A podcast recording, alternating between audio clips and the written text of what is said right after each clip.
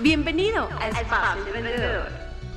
Un espacio para hablar de emprendimiento con emprendedores. Mi nombre es Debbie de Jesús de Coach. Bienvenidos a la octava edición de mi podcast Espacio Emprendedor. Mi nombre es Debbie de Jesús de Digital Coach y hoy de verdad que es un episodio muy interesante y muy emocionante porque se acerca el Día de las Madres, este próximo domingo. Para ello, solamente puedo invitar a mi mamá, a Deborah del Moral. Mi mamá es orgullosamente bióloga de la Universidad Simón Bolívar con magíster en tecnología de alimentos.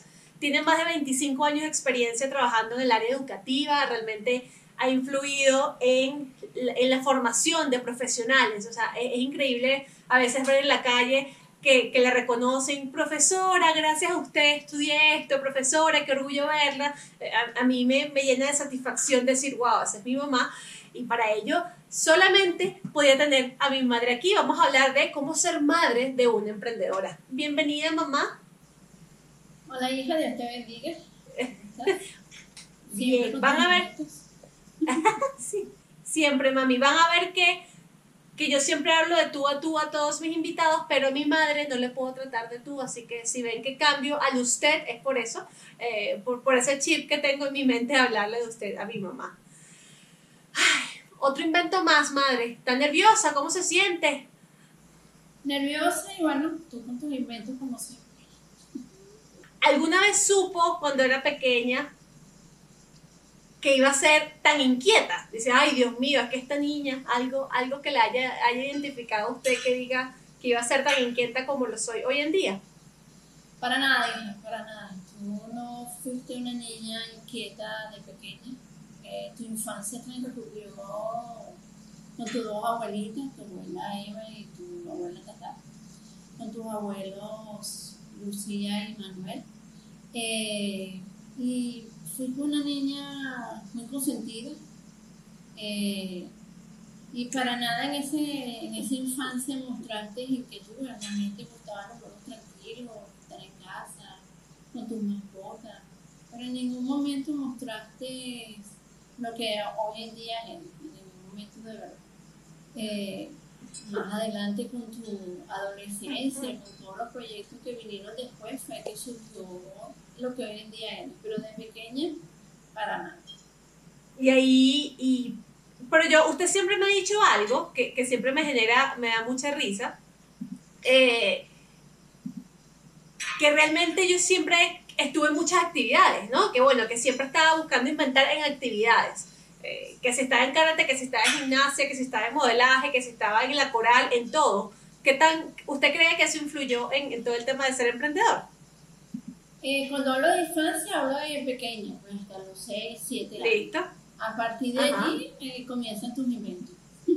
A partir de allí había una escuela de danza y coral en el colegio donde estudiaste y eh, te inscribo e impulsiona tu, tu, paso por la, por la gimnasia, que bueno, eh, con tus tropiezos, a, a, pesar de que tropezabas, siempre seguías adelante, eso no te detuvo nunca eh, que te ibas a frustrar para nada.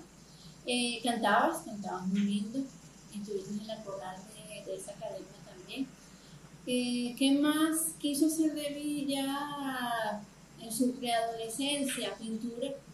Me gustó mucho pintar, de hecho tengo muchos cuadros aquí en mi casa eh, de, exhi no, de exhibición en las paredes de mi casa que fueron hechos por ti.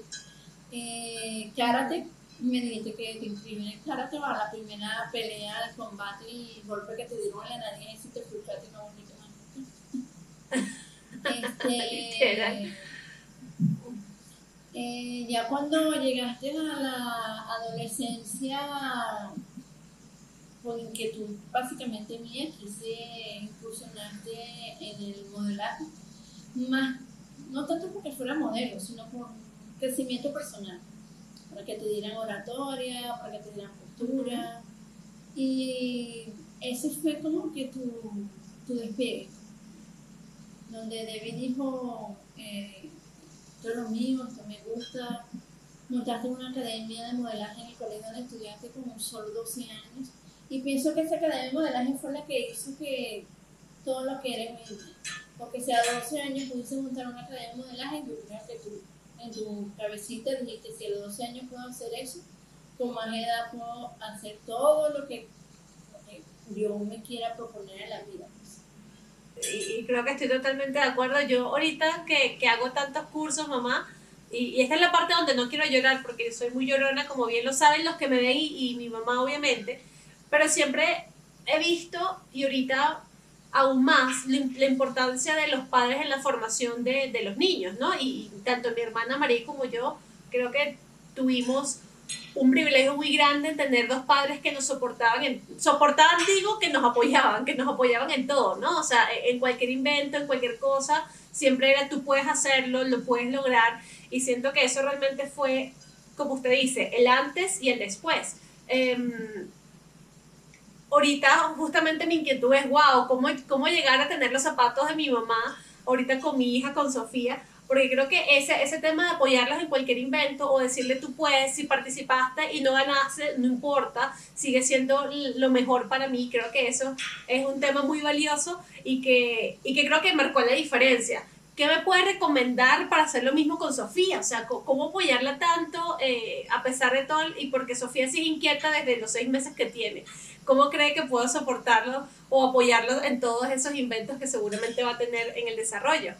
Eh, siempre estando con ella, siempre apoyándola. Claro, hay inventos que tú inventabas, por ser redundante en la elaboración, que siempre estaba ahí diciéndose débil, débil, o sea, vamos a pensarlo mejor, eh, vamos a sentarte, vamos a centrarnos en lo que realmente quieres, eh, vamos a buscar opciones. Eh, recuerdo que cuando incursionaste en el port, en mi estacionamiento se volvió una, una, academia de port, hasta un estudio fotográfico montantes allí. Entonces, eh, para, para Sofía, que es demasiado inquieta de lo que puedo observar de los videos que mandan, cuando hablo con ella, eh, y en su crecimiento futuro es apoyarla, escucharla, apoyarla y bueno, mucha firmeza, porque yo considero que soy una mamá que siempre fue muy firme con ustedes eh, ser responsable. Si tú sabes que vas a emprender algo, que vas a hacer algo que a la larga eso no va a resultar, pues no, no, no lo lleves a tan grande proyecto, vamos a comenzar con, con algo más pequeño, vamos a empezar con, con, cosas más simples para luego llegar a lo más complejo, que ser responsable eh, con un público que tú puedas tener, con unas personas que estén detrás de ti, a la cual tienes que ofrecerles un salario, entonces uno no puede como que eh, ser irresponsable en esos aspectos, pero siempre escucharle, siempre escucharla, orientarla y bueno, con la experiencia de madre que tú tienes, eh, estar siempre lado de ella. Sí, eh, eh, me parece súper bien cierta, ciertamente mi mamá me guió mucho. O sea, hay unas loqueras que no compartía conmigo y me decía eso tal cual, ¿no? Como que mira, tal vez ese no es el camino, tal vez sí.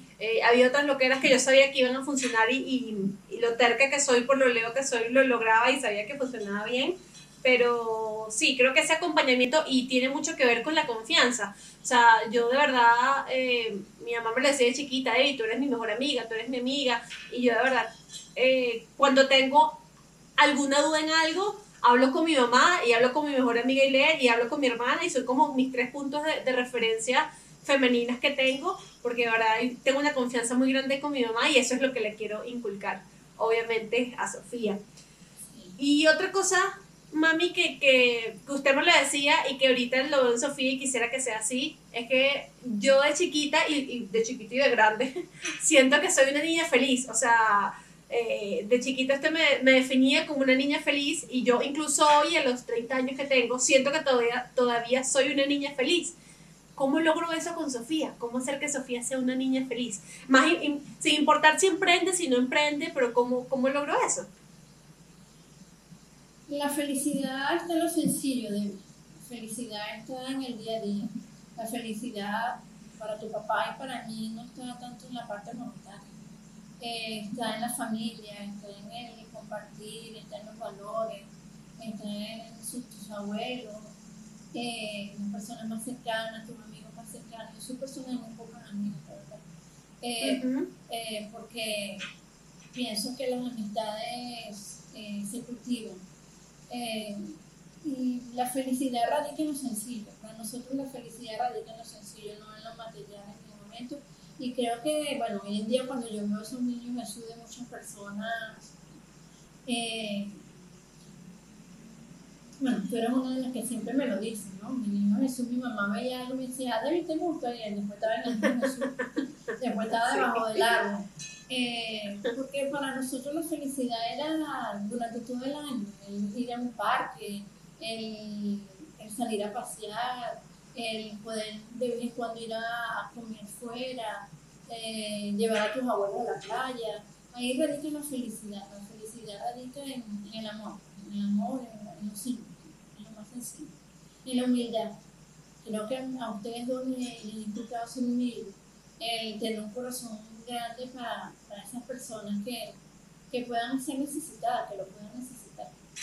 Ahí radica la felicidad. Gracias, madre. Yo creo que, yo creo que, que esta edición es como corta, pero con mucho, con mucho contenido, con, con mucha calidad y con mucho material.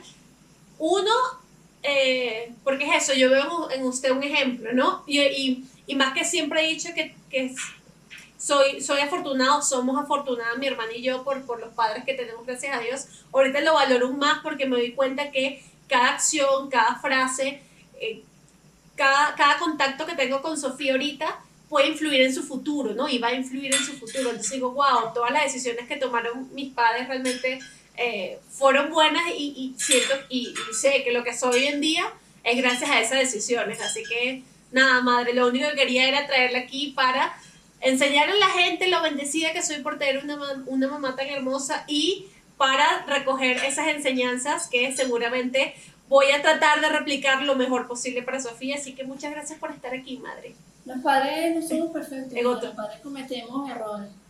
Eh, pero de los errores se aprenden y, y ahí está también la, la, filosofía de la vida, ¿no? la calidad de la vida. Eh, como te lo dije, esta entrevista me va a costar porque soy, soy biólogo, soy científico, soy persona de. Pero, pero aquí estoy. Y muchas gracias, por la invitación, por estar aquí. Te quiero, gracias por, por todo, gracias por el cariño que me brindas, gracias por ser tan buena hija.